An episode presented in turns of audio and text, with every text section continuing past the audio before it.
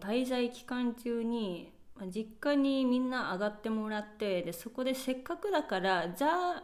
日本の食文化をもうちょっとこう体験してほしいっていう思いで納豆をみんなにトライしてもらったんですけど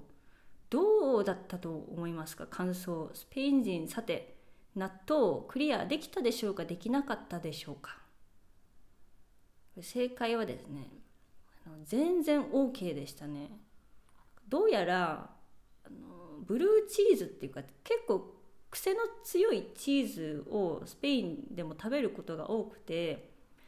そのチーズに比べたら匂いはそこまで強くないしテクスチャーのネバネバ感もそこまで気にならないみたいなことを言っていて納豆はすんなりクリアしてました。であとうなぎを食べてもらったんですけどうなぎが日本ではそんな頻繁に食べられるものではないにせよちょっとお祝い事とかちょっとあの高級品ではあるけど、まあ、みんな結構好きな人多いよっていうことで食べてよっていうことで準備をして食べさせたらめちゃめちゃ美味しいじゃんみたいな。何これってすっごいびっくりしててうなぎ美味しいってみんなバクバク食べてくれてうなぎの存在うなぎ自体はスペインでもあるんですけどうなぎのかば焼きとかそういうのがまさか日本でよく食べられているっていうのは知らなかったみたいで、ま、うなぎっていう、まあ、かば焼きとあとせいろ蒸しも準備したんですけど両方とも違う調理方法で味も全然変わるし面白い味っていうかそんなに濃い味でもないけど、まあ、タレが独特でちょっと甘辛い感じでご飯とものすごく合って美味しいでしょうっていう話をしたらこれはいけるって言ってみんなおかわりをして食べてくれて私は内心ね寿司とラーメンだけが日本食じゃないよって思いながら、まあ、うなぎっていう美味しいものを知ってもらえてよかったなと思いつつ、まあ、ラーメンとか寿司はスペインでもそれなりのものは食べれると思うんですけどうなぎうなぎは多分スペインで食べられるとこすごい少ないと思うのでやっぱ知らない人がほとんどな中ちゃんとこう日本のうなぎのかば焼きっていうかあの美味しいタレを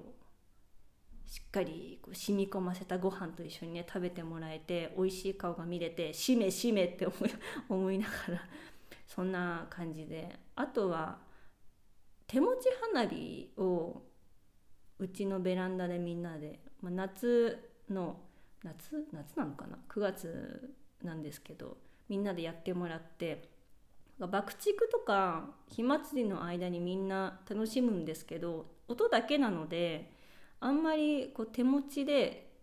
炎の色を見て楽しむっていうことを多分みんな知らないだろうなと思いつつせっかくだから手持ち花火をみんなに教えてあげて線香花火とかねあの柔らかいパチパチなる光を見ながらなんかみんな綺麗だねって夜日が落ちた中光を見ながらちょっと遅いけどなんか夏の風物詩みんなに楽しんでもらえてよかったなって思いつつあと食文化で言うとあと何を何を食べてもらったかな？なんかいろいろ食べてもらったもののうんなんか感想としては結構なんか好きなものこれまでに食べたことがあるものを繰り返しがちなのかもって思っ、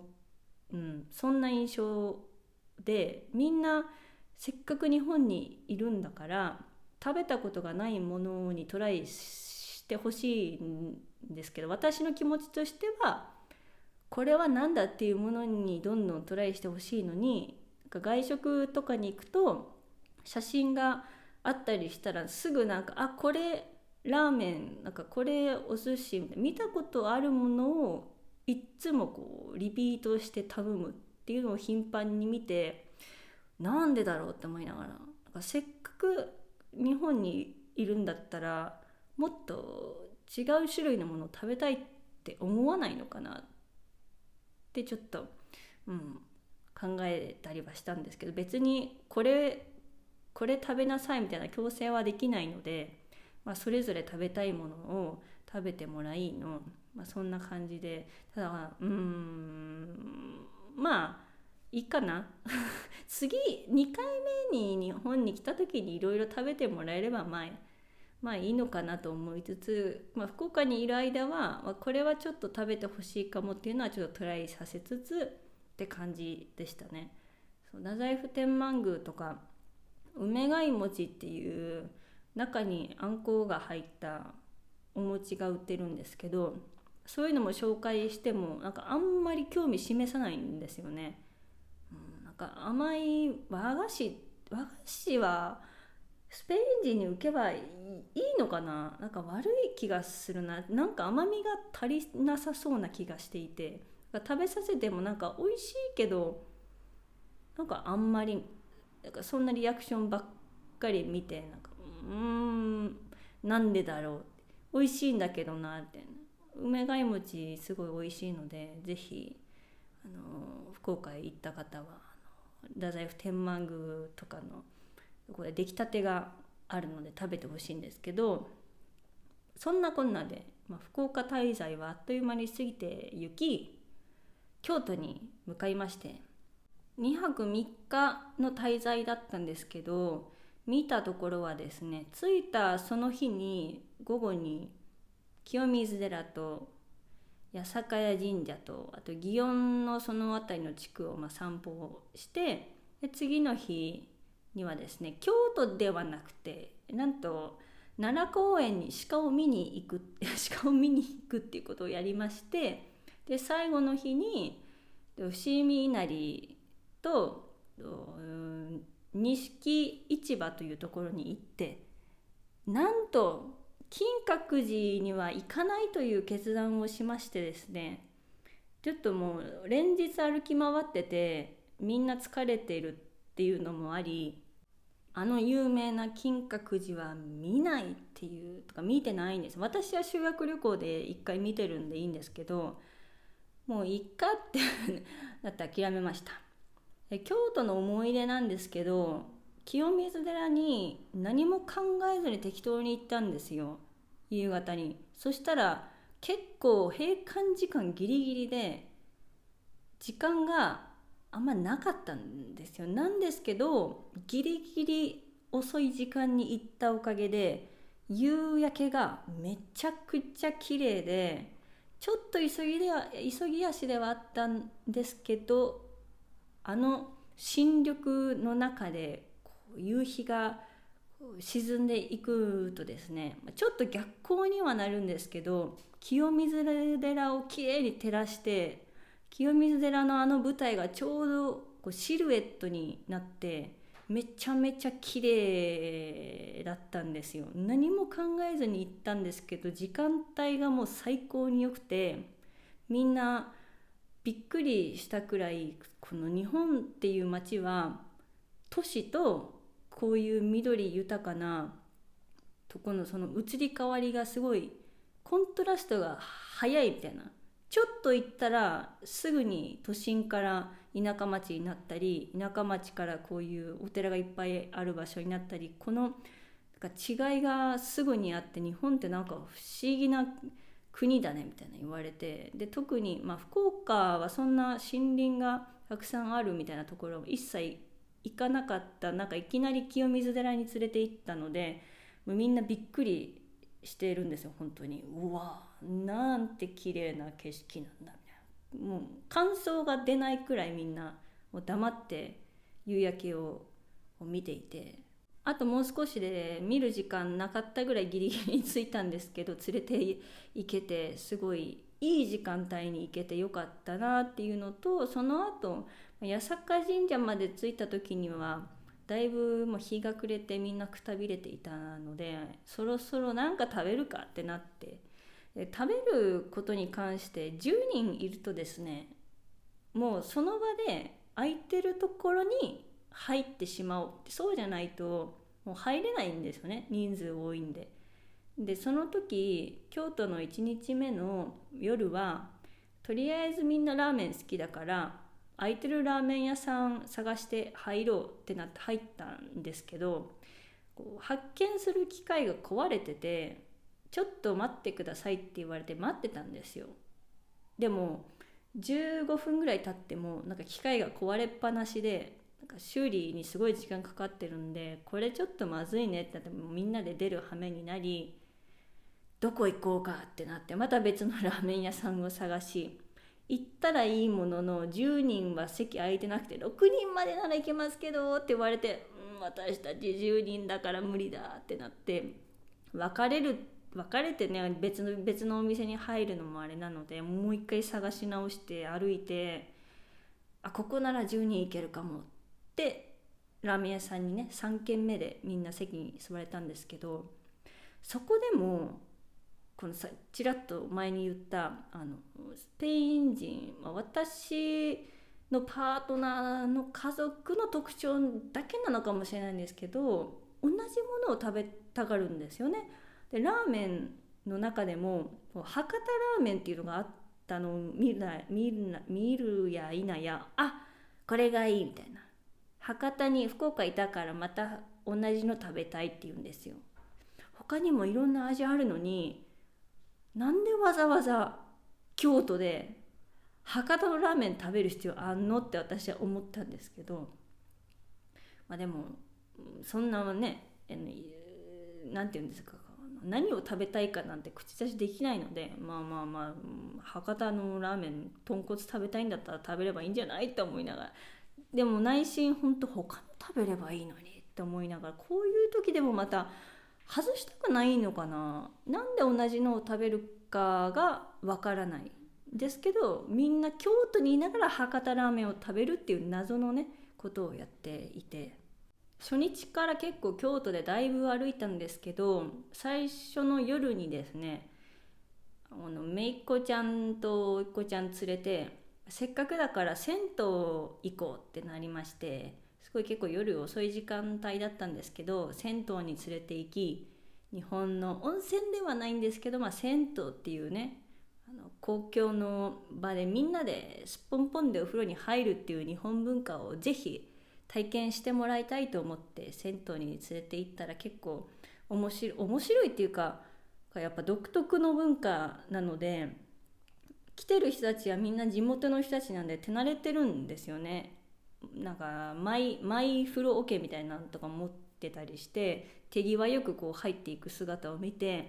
か面白いって言ってくれて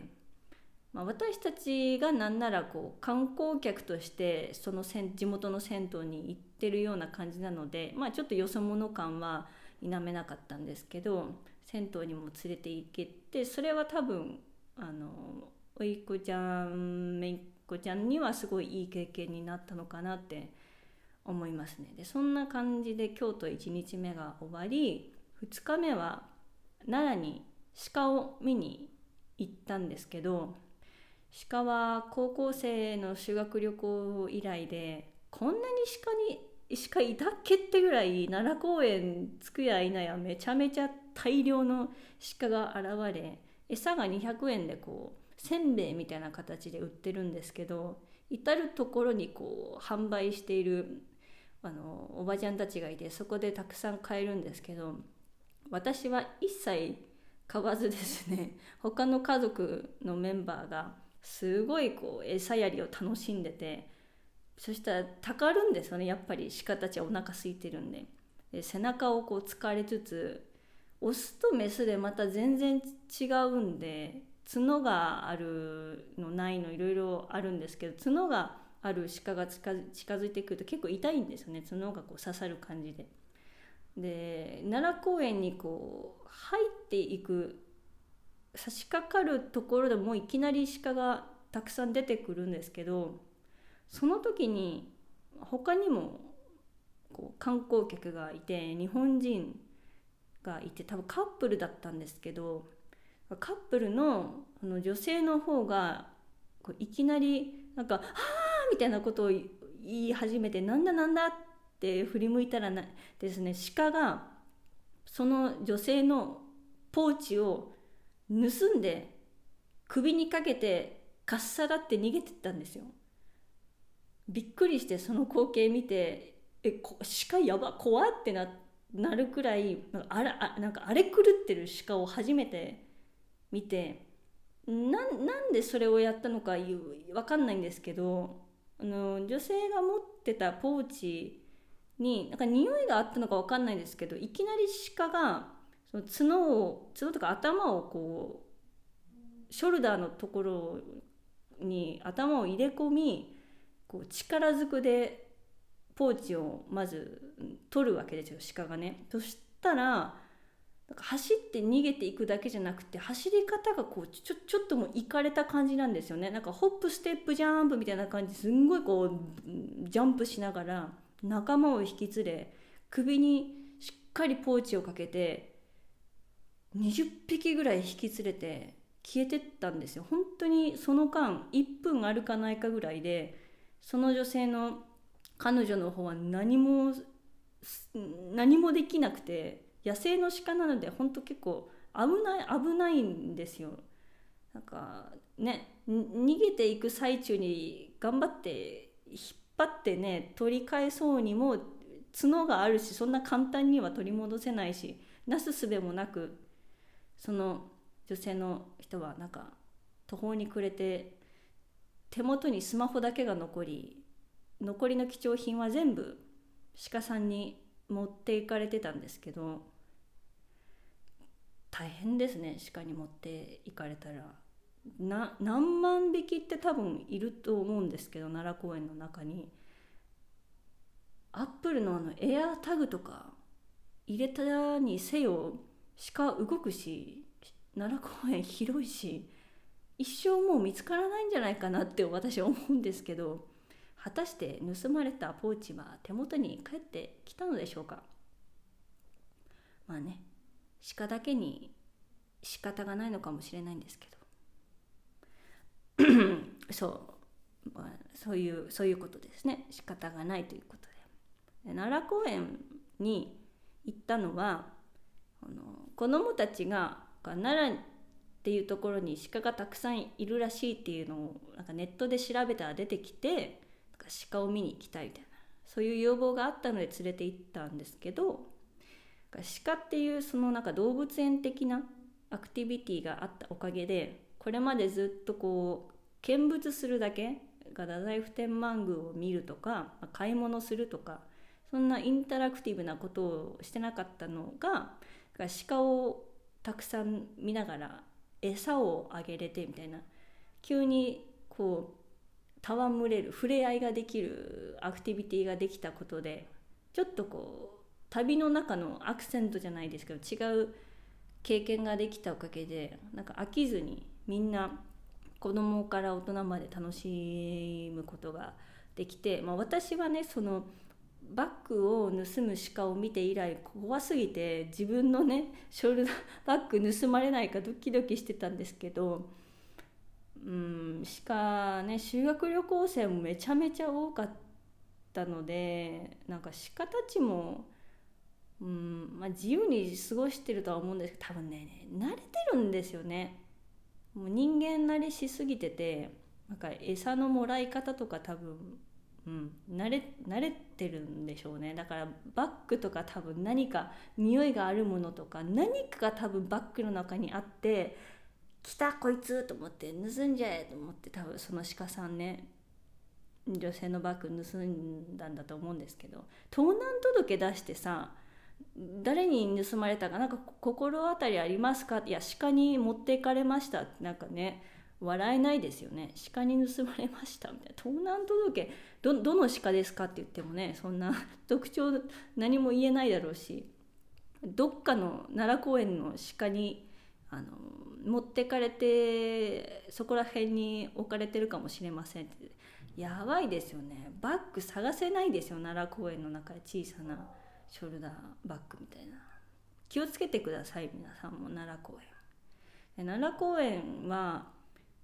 お昼過ぎぐらいまでいて、まあ、その後京都に戻ってきてで休憩してなんかその日はもう奈良で終わったっていう感じだったんですかね。もうあんま覚えてないんですけど最終日に迷って北に行くか南に行くかってなって南に行くってなり伏見稲荷っていう赤い鳥居がたくさん並んでいるフォトジェニックとかねインスタ映えしそうなところに行ったんですけど伏見稲荷が思った以上に観光客が多くて清水寺は、まあ、予想していた通りめちゃめちゃ人いたんですけど伏見稲荷も平日の朝だったにもかかわらずめっちゃ人いました。なんか鳥居の中って一方通行なんですけどもうなんだろう 3, 3メートル間隔でもう続々観光客入ってくるみたいなそれくらい人多くてゆっくり見るっていうのがあんまり京都できなかったですね。どこ行っても観光客多かったのではぐれないようにするのが大変で。で私たち10人もいるのではぐれたらまあ大変なわけですよ、まあ、w i f i とかは、まあ、連絡取れる手段はあるにせよはぐれると大変なんで何時にここに集合しようねみたいなのを事前に話しておかないとねまあ、迷子になっちゃうので、まあね、実際迷子になった人いたんですけど無事 無事集合することができてそう市民稲荷に行きその後錦市場っていうところでなんか食べ歩きみたいなのをしたんですけど金閣寺は確かに京都といえば清水寺とか、まあ、あと金閣寺は外せないかもしれないんですけどまあ、歩く距離とか移動時間を考えた時にどっちがいいってなってじゃあ南の方に行こうってなって、まあ、たくさん鳥ある伏見稲荷に連れて行ったんですけど、まあ、でもそれはそれで良かったのかなって思いますね。その奈良公園で東大寺にみんな入ったのでなんかあの巨大な大仏とかあの東大寺のあの迫力のある大仏殿みたいなのを見た後だったのでこうお寺のあの迫力のあるお寺感っていうのは多分奈良公園でみんなお腹いっぱいになっていたので、まあ、伏見稲荷とか、まあ、ちょっと違った雰囲気の場所でまあ良かったのかな。日本のそのんなんだろうわびさびじゃないけどザ・京都のあの落ち着いたなんか日本の庭園とかあの和の感じも確かに見てほしかったもののやっぱね10人いるとここに自分は行きたいけどみたいな個人的な選択が一切できないんですよ。もうなんとなくみんなの希望をうんカバーできるっていうところで、まあ、ここに行きましょうかみたいな。みんな多分納得しないけど55%の合意でじゃあここ行きましょうかみたいな。それを毎日やっていたのでまあしょうがない。みんな暗黙の了解でみんながみんながいいねって思えるところに行けないのはもう承知のあれだったので行けるところに疲れすぎないように行きましょうっていうことで京都はまあ大体のところは見つつ大事なところも見逃しつつ、まあ、そんな感じで過ぎて行きました。で食べ物なんですけど京都で京都らしいものは多分食べてないですね。私は錦市場でいろいろ食べ歩きしてだから生生お風なんとかみたいなあと濡れおかきとか大好きなのでボリボリ食べてたんですけど濡れおかきは美味しくないって言われました。なんで？なんでかわからないけど濡れおかきあんま美味しくないって言われてあれ美味しくないですか？あの甘辛い感じと醤油味が私好きなんですけどあの柔らかくて香ばしい感じ。普通のせんべいだとボリボリして顎疲れちゃうけど濡れせんべいだったら柔らかくて香ばしくて